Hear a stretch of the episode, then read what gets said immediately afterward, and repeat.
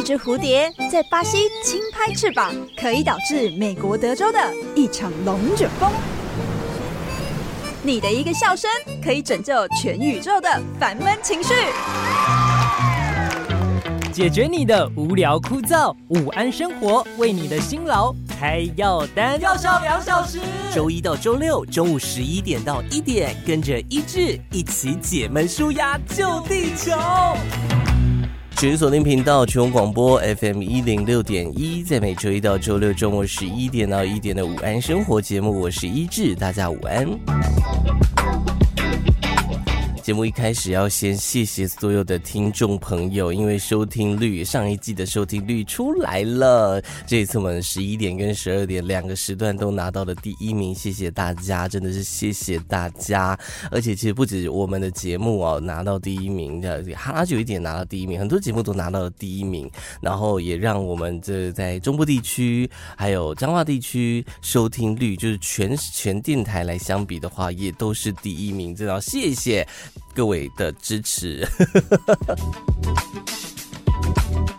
我真不在 Instagram po 那个收听率的数据嘛？而且我们其实维持的很好诶，像我们中午的节目，嗯，去年呃，就是整个二零二三年从一月份到十二月份四季的收听率都是第一名。昨天就有听众回我说：“哎、是不是应该就是录一首歌来表达你的感谢之意呀？”我想说：“天哪，那我要唱什么歌好呢？” 欢迎大家点歌哦！哎、祝福大家新年快乐！祝福大家新的一年龙腾虎跃啊，好运龙总来！哎、欸，会不会太快哈、今天才礼二号而已，下礼拜五才除夕，现在就在祝大家过年新年快乐，有没有搞丑啊？哎、欸，没有啊，这个你从我们电台，你有感觉到，就是很多过年的广告啊，包括节目的 Jingle 啊，都已经换成过年版本，祝福大家新年快乐，就是不断告诉大家要。过年了，要过年了，要过年了。其实，在街头巷尾，可能也有一点就这个氛围哦。比如说，像是年货大街也开始出来摆了。然后，像我昨天去一中，也是开始准备在搭年货大街的那个棚子啊，还有我吓到，赶快去牵我的摩托车这样。天津路的年货大街，我昨天经过，人也是蛮多的啊！哇塞，大家就是准备要开始过新年。讲到过节，不知道大家会不会觉得压力很大哦？很多呃，其实我昨天就看人家在讨论，讲说，呃，这个过年要到了呀，就觉得好像也没有任何的期待耶。你看，要不跟亲友吃饭，然后就很烦，然后可能还有一大堆拜拜的行程，感觉比这种工作还要累。真的有人喜欢过年吗？就这样问大家的。他说他们家里的人数其实也不多，就在四口子，然后过年其实也没有特别有年味这样，然后可能回家先舟车劳顿，然后打扫采购、拜拜吃饭，可能被亲戚问一轮问题。虽然有很多天可以放假，但是总觉得好像不是那么样的自由，比工作还要累的。你自己怎么感觉呢？其实我蛮喜欢过年的，就是以前啦，小时候特别喜欢过年，因为会有那种全家团圆的感觉，包括很久没见的表哥、表姐、表弟、表表妹，全家人聚在一起，然后。呃，吃完饭也没有散去哦，就坐在客厅喝茶、聊天、看电视，看那个民视第一发发发，就 是就是会有那种过年的感觉，对不对？还是因为现在长大不喜欢，是因为开始亲戚会问一些有的没有的问题。小时候小时候也不会问我们什么问题，也没什么问题好问。但现在长大之后出社会了，开始会问一些奇怪的问题，是这样吗？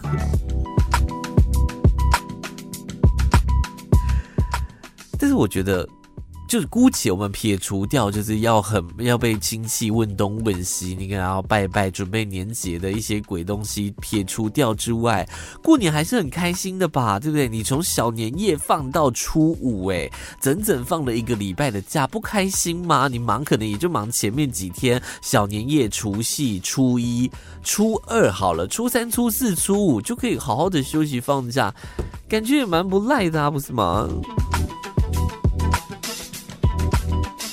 而且现在是那个什么各大百算百货嘛，就是各式各样的这个不店家百货公司，他们都有推出新年的福袋。我昨天去小北百货就看到，也是在卖福袋，然后说可以抽什么汽车还是什么。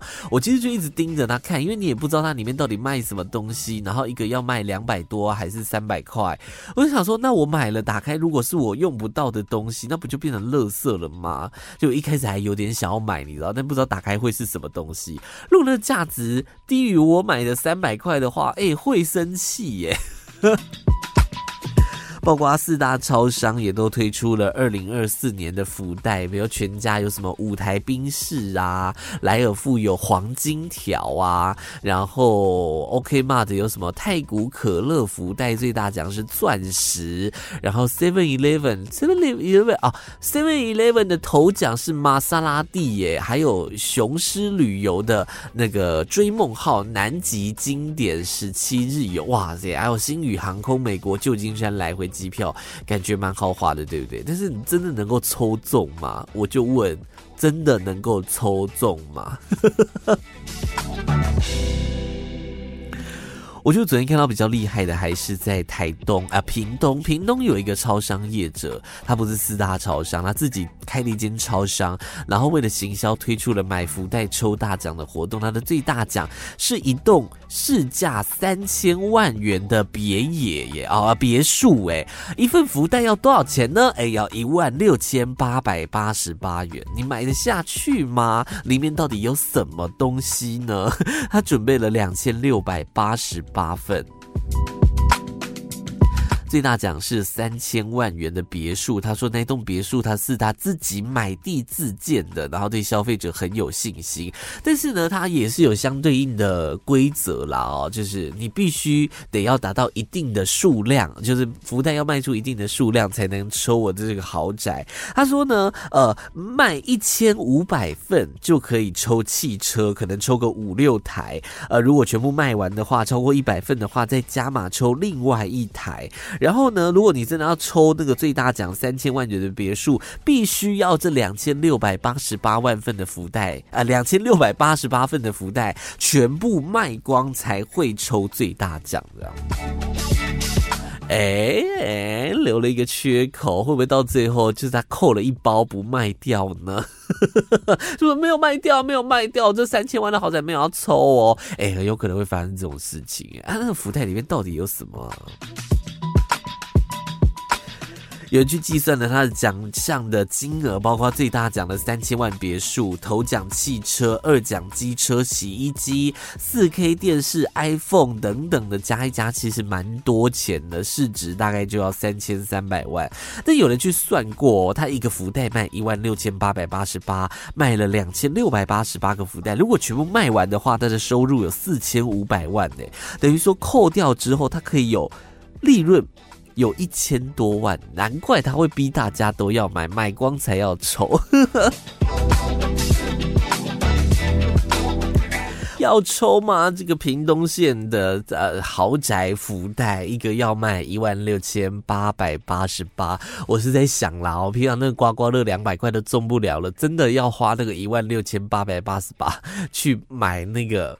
福袋抽看看嘛，我还不如买个六七八张两千元的刮刮乐，是不是？感觉感觉应该比较好吧？就是有的时候就是这样，看你敢不敢赌哦。你如果敢赌下去，说不定最后真的有抽到那个大奖的机会。但是不好意思，我死啦，我输啦。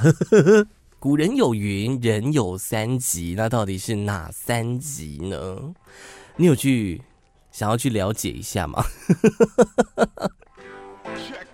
我我我只知道好像尿急是其中一个，但是另外两急到底是什么？我还特别去查了一下，其实有各式各样不同种类的讲法。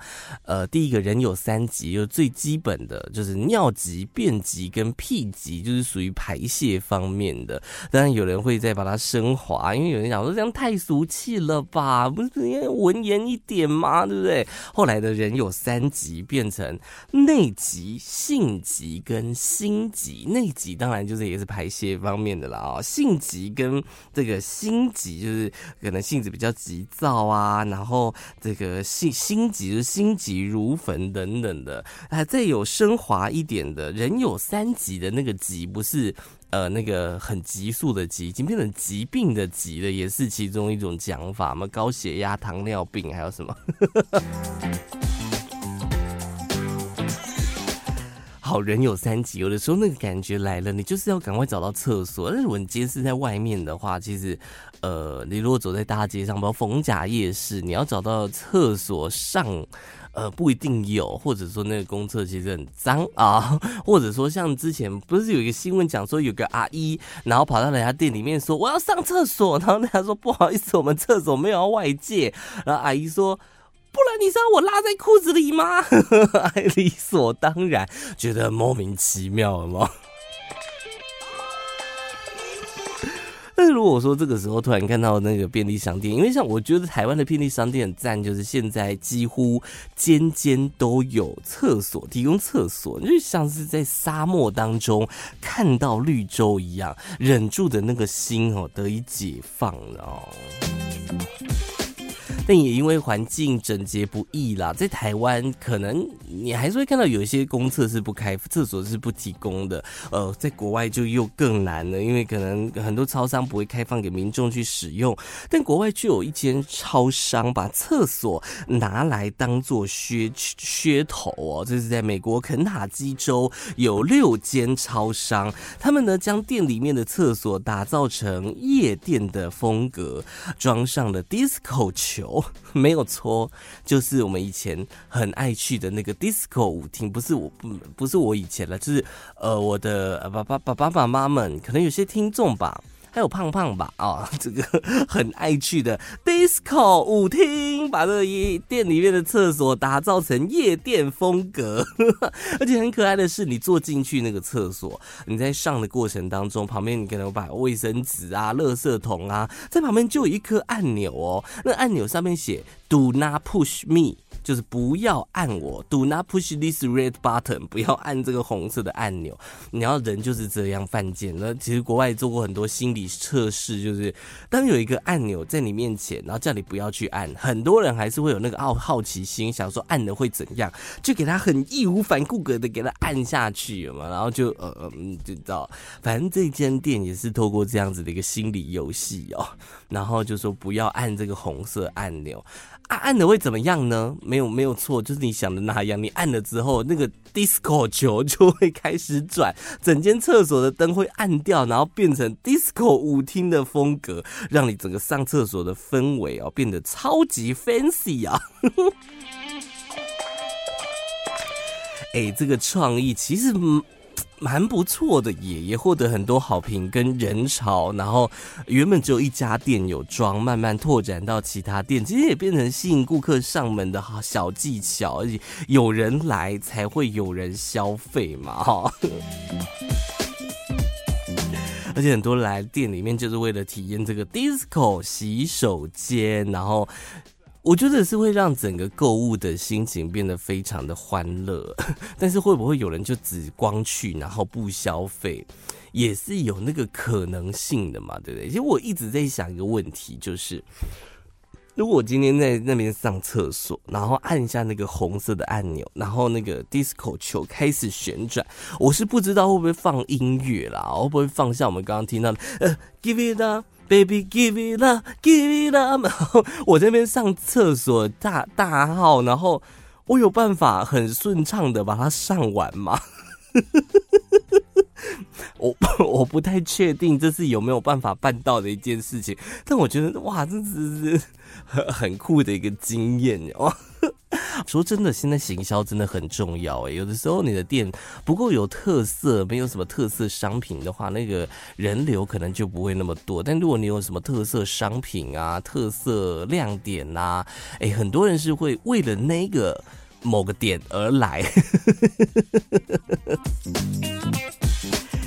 在英国的一个动物园，他们最近有一个新的亮点啊，我不知道大家有没有兴趣哦。在林肯郡野生动物园当中，听说啊，这个里面有五只的非洲灰鹦鹉学会了骂脏话，motherfucker 啊，这个可能是不知道是游客教的，还是去跟谁学的，跟可能或者是。会不会是那个动物管理员在帮他们清扫的时候就觉得很烦很累，就那 mother fuck mother fuck 在那边一直念一直念一直念，所以这些灰鹦鹉就也学会了呢？不知道。而且据说啊，哇塞，这五只非洲灰鹦鹉哦，影响了其他三只也学会了骂脏话，对不对？mother fuck mother fuck 就一直骂，总共现在有八只哦，然后这八只就是六男两女的组合。と。而且没事就会互相互喷哦，有游客来的时候就喷游客这样，然后园方还要挂上告示牌，写着说我们呢不会对你听到的任何声音来负责，就有点像是啊，以上都是来宾的言论啊，不代表本台立场哦，我们尊重呃多元包容的声音，广纳海纳百川，邀请各式不一样的声音一起来哦，但是我们不负责任啊，这是他们讲的，跟我们没有关系，游。可爱级的这个脏话小队，听说他们的游客数 不断的在飙升，不断的在飙升哦。很多人就是来就是为了听这八只鹦鹉错干辣椒的，变成另类的一个新的亮点，你知道吗？但其实园区对于这种行为没有很乐见呢，就也怕说哪一天会不会被延上还是干嘛，他们就想要导正这些鹦鹉，让他们回归到正常的鹦鹉状态。所以他们现在有一个新的措施，他们将这八只鹦鹉混进了九十二只不会说脏话的鹦鹉群体当中，想说能不能透过这个多数哦，然后来压制他们，让他们学着不要再讲脏话。想要起到教化的效果，你觉得会有用吗？关键少数的力量。是有可能左右整个政局的，你光看立法院就好了。关键少数，民众党现在哇，叫你国民两党出来跟我讲话的那个姿态，就是我要发挥关键少数的力量，我要一起影响大家，有没有？有用吗？哎、这其实是有一点点危险性的哦，必须得说，英国的这间动物园做的这个效果，其实风险也蛮高的。他把八只鹦鹉混进了九十二只不，哎、欸，八只会凑。干辣椒的鹦鹉混进了九十二只不会骂脏话的鹦鹉群当中，会不会到最后他们得到的后果是，他们拥有了一百只会臭干辣椒的鹦鹉的？哇塞，哇，那真的会很精彩哦！一百只鹦鹉同时 motherfucker motherfucker motherfucker motherfucker motherfucker，哇塞，好精彩哦！甚至可以组一个超级巨大的合唱团，超大编制哦。Motherfucker, motherfucker, motherfucker, motherfucker！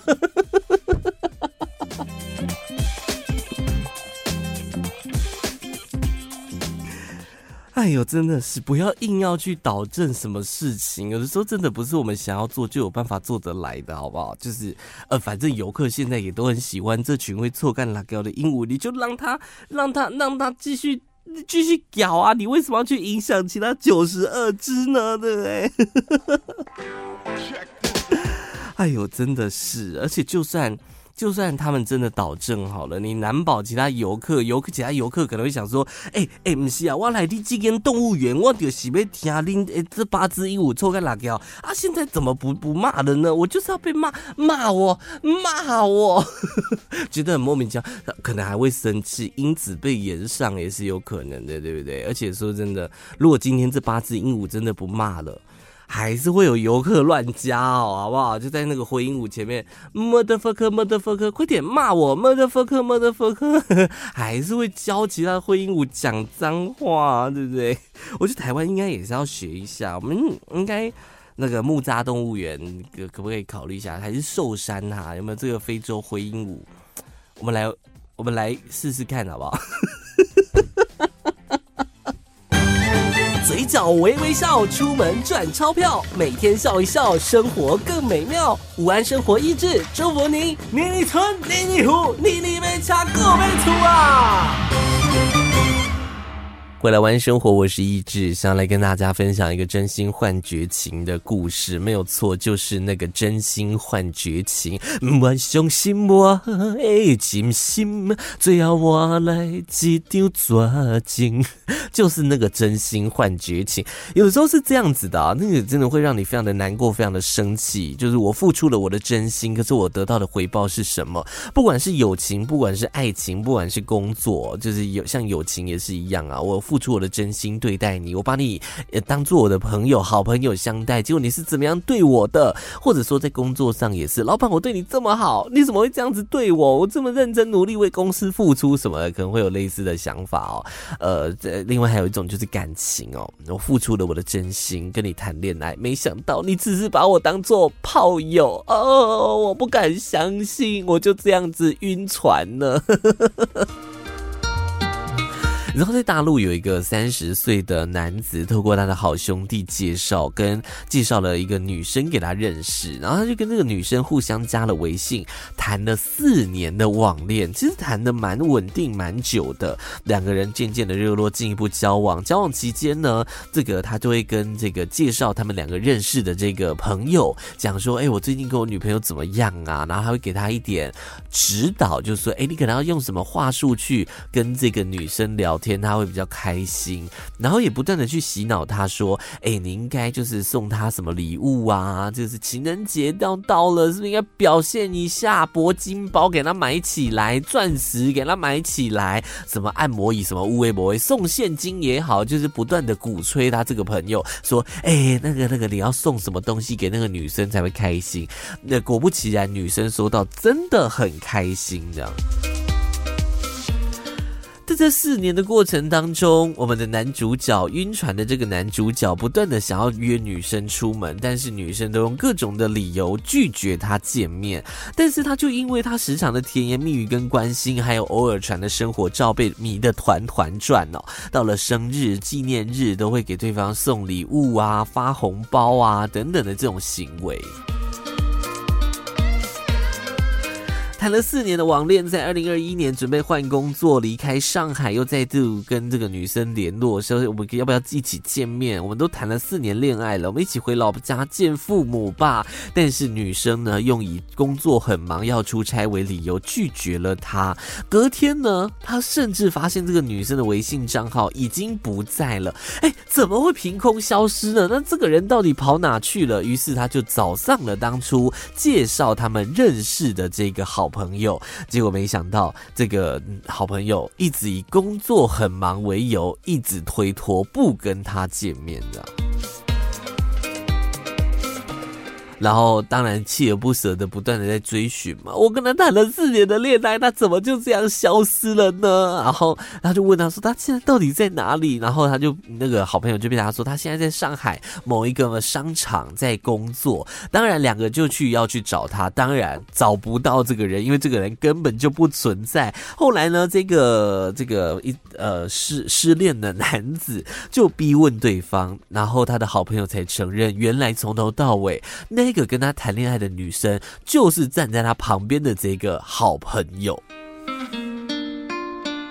而且他说他送的红包啊、礼物啊，全部都被他花光了啊！怎么会这样啊？哎呦，真的是，真的就是所谓的。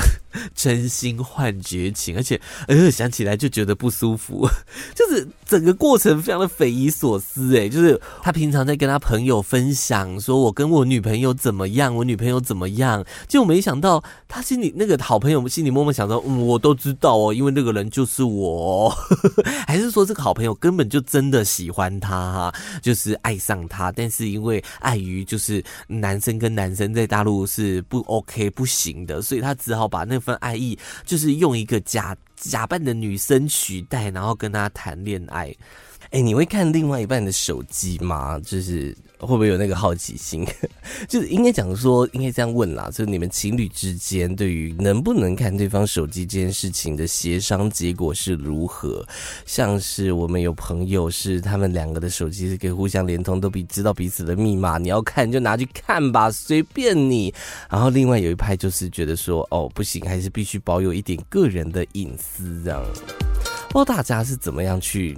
沟通协调这件事情，因为有些人很在乎隐私，即使是伴侣，也可能不会想说要把手机给他看嘛。但有人觉得说，哎、你不肯把手机给我看，你是不是心虚？你是不是做贼心虚？你是不是在外面有其他的人？啊啊啊啊！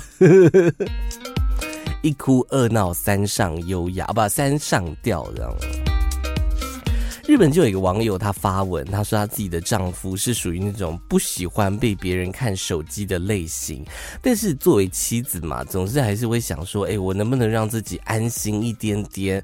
所以他就说，他曾经偷偷看过丈夫的手机，还真的发现就是越界的内容，打开了潘朵拉的盒子，他竟然发现自己的丈夫在 LINE 上面邀约了很多女生一起出去吃饭，完完全全就是要。出轨的意思，哎，天哪，气死了！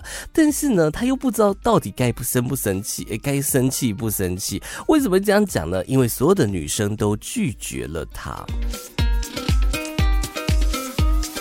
突然那个心情可能会有点微妙哦，就不知道到到底该生气还是该。哭啊，就是唔知要哭也是要笑，目屎配酒烧加烧。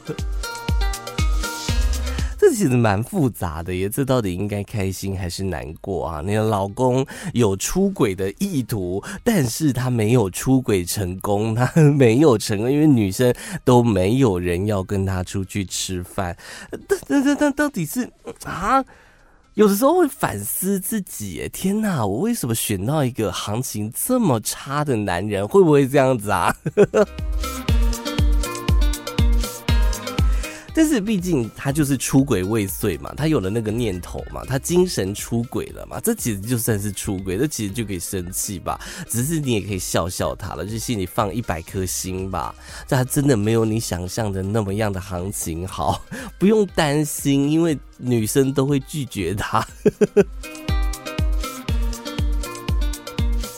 这微妙的感受来自于丈夫没有外遇成功，然后所以你会安心，但对于自己老公毫无魅力这一点，又觉得很丢脸，然后对丈夫背叛感到失落，然后对未来对跟丈夫之间的关系，其实也还是会有点不安的吧？应该就是这样子的心情啊。问题就在于说，你的另外一半有出轨的心，但是却没有出轨的魅力。大家都说千金难买好邻居，我今天早上特别有感触。我今天早上一早醒来，闹钟不是闹钟叫醒我，是我们楼上的那个地板的声音把我吵醒，你知道？就因为我们楼上住的好像是是一家四口，然后家里面是小小孩，所以很常在家里面跑来跑去，跑来跑去，跑来跑去。平常就是晚上我都觉得还好，反正就是。人都是会走动的嘛，说不定我走路就也很像大象了嘛，嘣嘣嘣。我楼下可能也觉得很受不了，所以我就想说算了，人就算算了算了，吵就让他吵吧，反正我也没有被影响到怎怎么样。但我今天早上醒来，我。真的是被楼上吵醒哎！我就打看着天花板，我就一直觉得天花板在掉粉尘下来，我嘣嘣嘣嘣嘣，叭叭叭叭叭，嘣嘣嘣嘣嘣，叭叭叭叭叭。我想说好了吧，呵呵，让我多睡十分钟。你不知道礼拜一起床真的很累吗？我想我们楼上应该没有意识到他们走路有多大声，因为他们是就最顶楼，他们上面也没有在住其他人，所以他们可能平常也不会就是这样被吵，所以就走路特别大声。我在想说，到底该怎么样跟他们讲这件事情？我还在思考说话的艺术。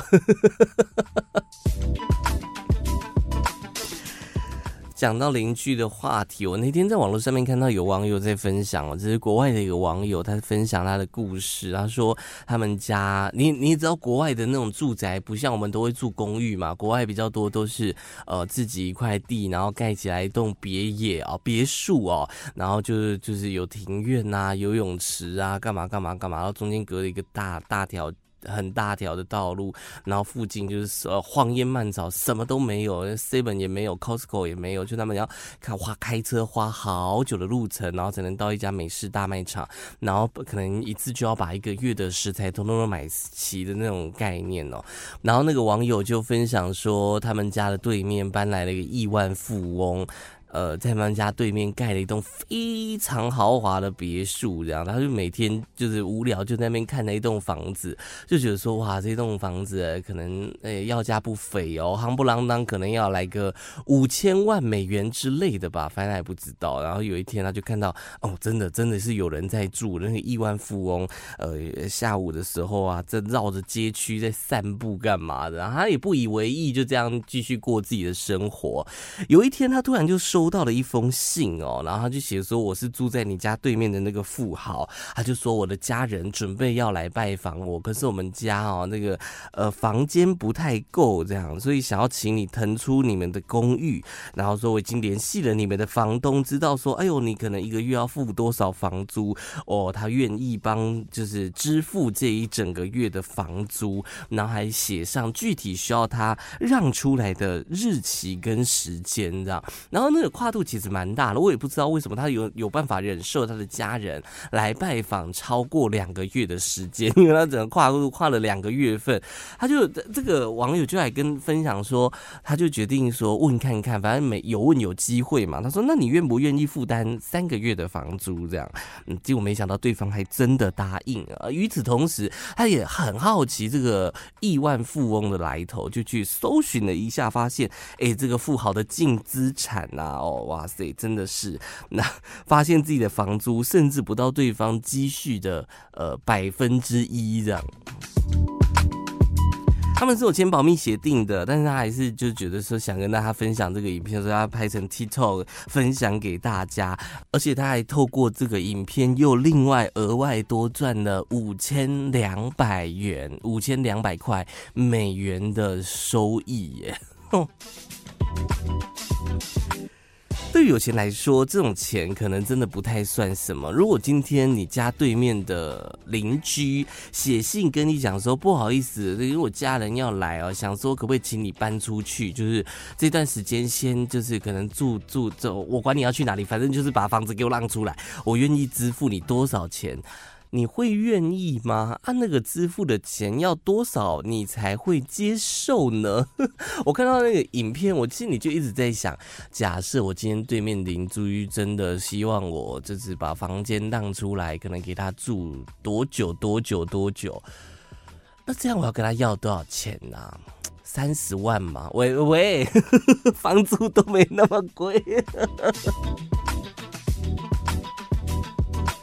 我觉得这件事情在台湾可能不太可能会发生啦，毕竟台湾就是密度还蛮高的，而且你随便就算一个郊区，你可能也都会有可能民宿之类的可以住，根本不用到处还要写信跟对面邻居讲说，哎，拜托，呃，可不可以就是让我借住一下什么的？台湾好像不太容易发生，国外可能比较有可能啦。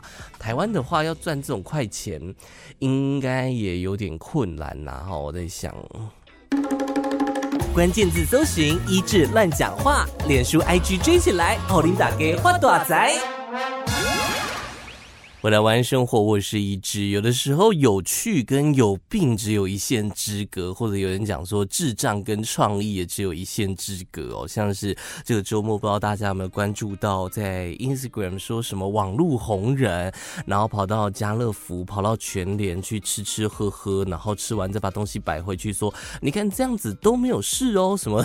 我其实没有看到那个影片，我是看到新闻报道。等我。发现的时候，因为可能发生在我睡觉的时候啊，所以那个影片已经被撤除了，我只剩下新闻的片段可以看，所以我其实没有看到原版的影片。但是光用形容的，你就不觉得这个行为就是很智障的行为吗？是什么小弱智？就是现在大家都是自媒体，然后大家都想要红，然后想要红就是想要用一些很北蓝的手段去去去创造话题吗？但是有的时候你就会觉得。你的脑袋到底在想什么？你怎么会想要就是用什么去家乐福、去全点，然后吃吃喝喝，说你看教大家这样可以不用付钱，什么东西？我真的是开三观呢，大开眼界。然后后来我就看到全联跟家乐福都有的出来发表声明，就讲到说绝对不接受和解，然后提告，然后影片都有留存，我觉得拍手叫好，然后就是告到死这种人，就是要让他受一点教训，就是要杀鸡儆猴，让其他一些就是现在我就是想要红的人，就是让他们知道说这样子的行为是不 OK 的，因为那整个影片。说起来非常夸张，开了优酪乳喝了一口，说：“哎呦太甜了！”然后把它放回架上，打开腰果拿来吃，然后打开抽橘式卫生纸，抽了几张卫生纸，要把它丢回去，然后跑到家乐福去吃洋芋片，然后吃几片又给它放回去，然后说：“你看呢，都不会被发现哦。”世界上就是，哎，你不要怀疑，世界上真的有这种白痴，觉得说这种行为很好玩，不会怎么样。现在就是要受一点教训。了 昨天听说那个什么，呃，自称詹哥的网红两个人有出来拍影片，就讲说什么啊，这个什么相关行为都要负起责任哦，我们这些都有结账过什么的，请网友不要断章取义。然后心想说，哈 哈，你要不要去查一下“断章取义”这四个字是什么意思？你有拍到你结账的画面吗？我们看到的，就我们就是根据我们看到的东西说话。我真的是不懂这几个人到底。脑袋有什么问题？其实不止台湾呐，其实国外也是有一些北北七的青少年。最近在这个国外，美国犹他州，他们有很多台的 ATM 哦，不知道为什么每一台提款机上面都被粘了一条鱼。这个警方就介入调查了这起不寻常的事件呢，然后在前几天抓到了这个十七岁少年，他在这锁定镇上好几台 ATM，就把死鱼粘在那个提款机的荧幕上面，甚至他还有把那个死鱼粘在警车的窗户上，然后都还拍照，创了一个 Instagram 的账号，跟他的追踪者来去分享，这样。这到底是什么装置艺术吗？就是跟我们之前所看到什么，哎呦，那个把把娜娜香蕉粘在墙壁上，然后说是装置艺术，是有异曲同工之妙吗？我其实蛮好奇的，这个青少年他是不是压抑啊？就是是不是亚洲人，是不是中国人，或者说有什么亚洲的血统？就是因为他也知道可能要过年了嘛，年年有余，把它粘在那个粘在提款机上面，有一种哇，你看这就是传说中的年年有余，或者说哎呦余额不足，然后帮你补充一点余额，就把它粘在你的 ATM 上面，这样。那个鱼心里面肯定也是莫名其妙，到底关我屁事？你把我粘在那边到底要干嘛？呃，鱼也是满头问号，警方也是满头问号啊！这个也还没问出来，为什么这个十七岁少年要把这个死掉的鱼粘在 ATM 上？但据说是吓到了不少人，很多人要去体会，就是呃什么意思？超级莫名其妙，就觉得世界上真的是。为什么要有这么多莫名其妙的人，然后干一些莫名其妙的事情？就是对社会也没有帮助，然后你到底想干嘛？现在是尾牙的旺季嘛，像是我们公司也要在这礼拜六举办春酒尾牙活动，希望到时候能够抽到大奖。最近也不断在搜寻，到底要怎么样才能增加就是被抽到抽到大奖的这种几率？穿红内裤吗？这好像大家都是一般般，大家都知道，因为当天就是检查，全部来公司上班的人都穿着红内裤，也是很有可能的事。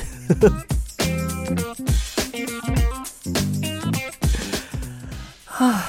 你知道中国大陆的一些学校，他们竟然也有在办春节联欢晚会的活动吗？这个我是没有办法想象。你说公司企业举办尾牙，这很合理。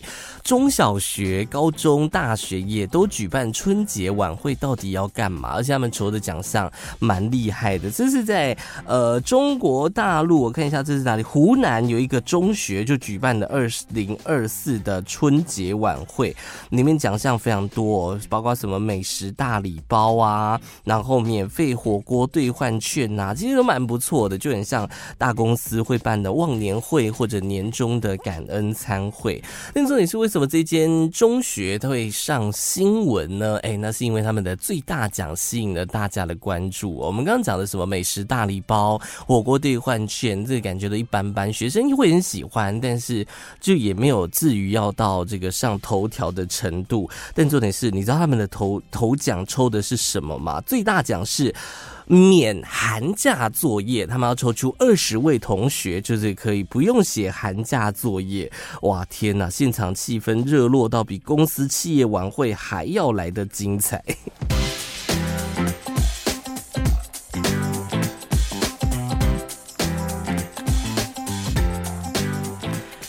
然后他们就真的是在往那个画面上面抽出的二十位高一年级免寒假作业奖，抽出了二十名同学，然后现场学生纷纷爆出尖叫声跟呐喊声，很开心。其实这种新奇的奖项也掀起了网友讨论呐，就是其实有的网友都是觉得很羡慕，为什么我上学的时候都没有？然后觉得现在学校真的是越来越会玩了。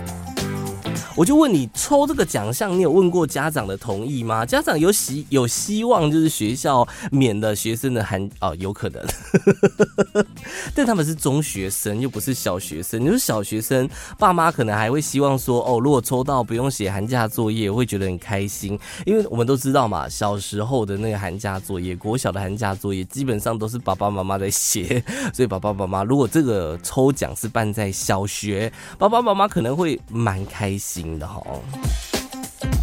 但是都已经高中了，是不是应该要认真用功读书呢？校方当然也有讲啊，就讲到说，哎呦，虽然说这二十个学生哦不用写寒假作业哦，但他们还是希望能利用这个假期，请这二十个学生好好规划一下学习计划啦，阅读好书啊，补充一些课外知识啊，也鼓励其他学生向他们的学习积极进取，要要要向他们学习什么？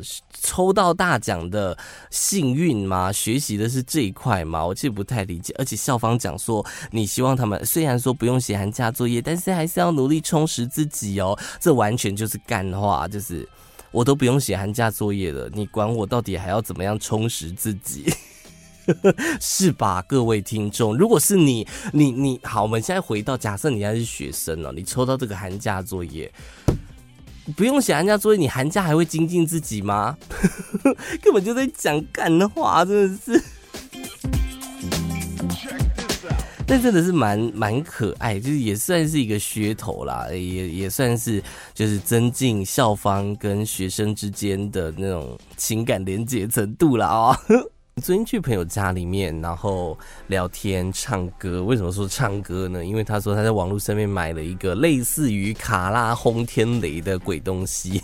吴宗宪的卡拉轰天雷，大家应该都知道吧？它就是一个大音箱，然后附了两组麦克风。但他没有买卡拉轰天雷，他买的是类似的，然后也是一个知名大厂牌的。音箱非常大颗，然后接电视之后就可以从 YouTube 找音乐，然后去人声直接欢唱的：“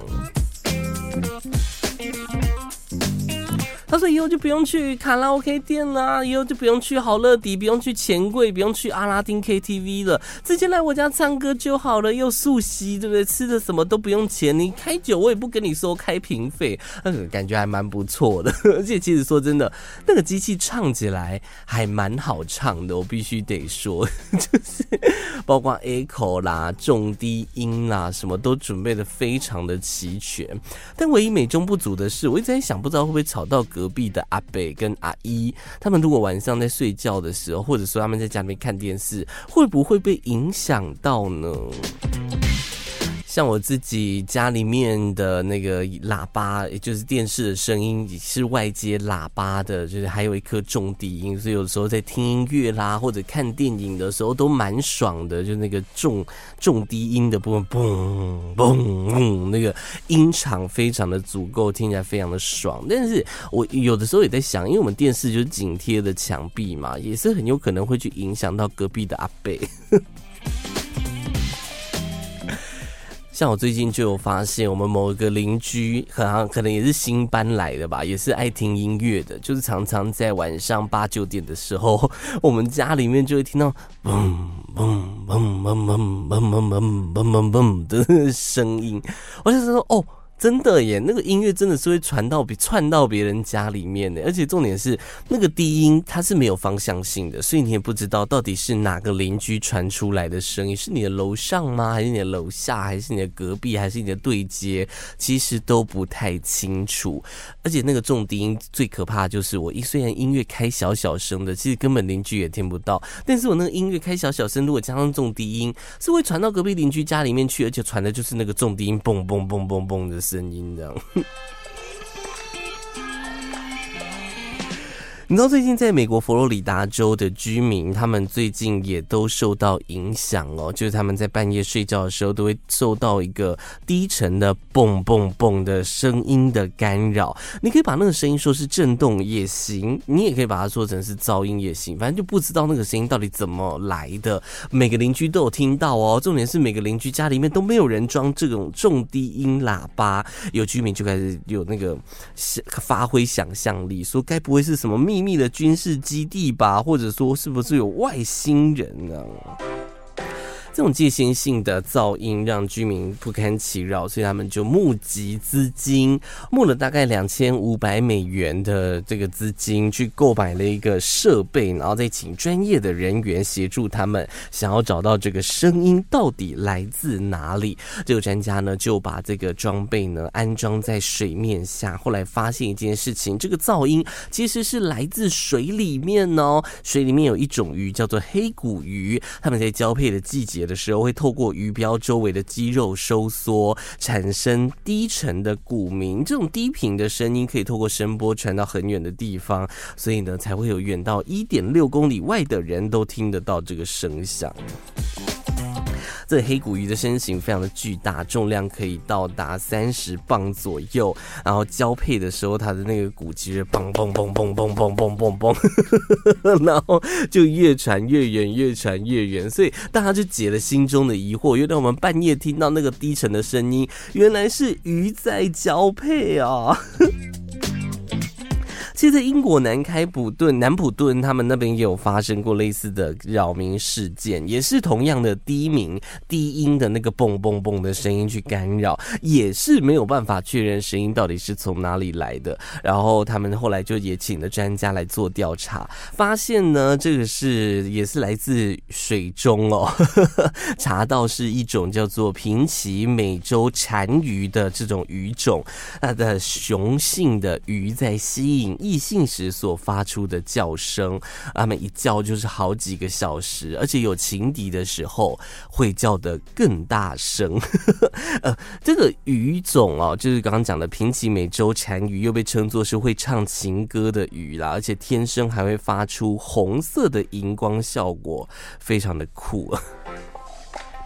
是不是没用的冷知识又增加了呢？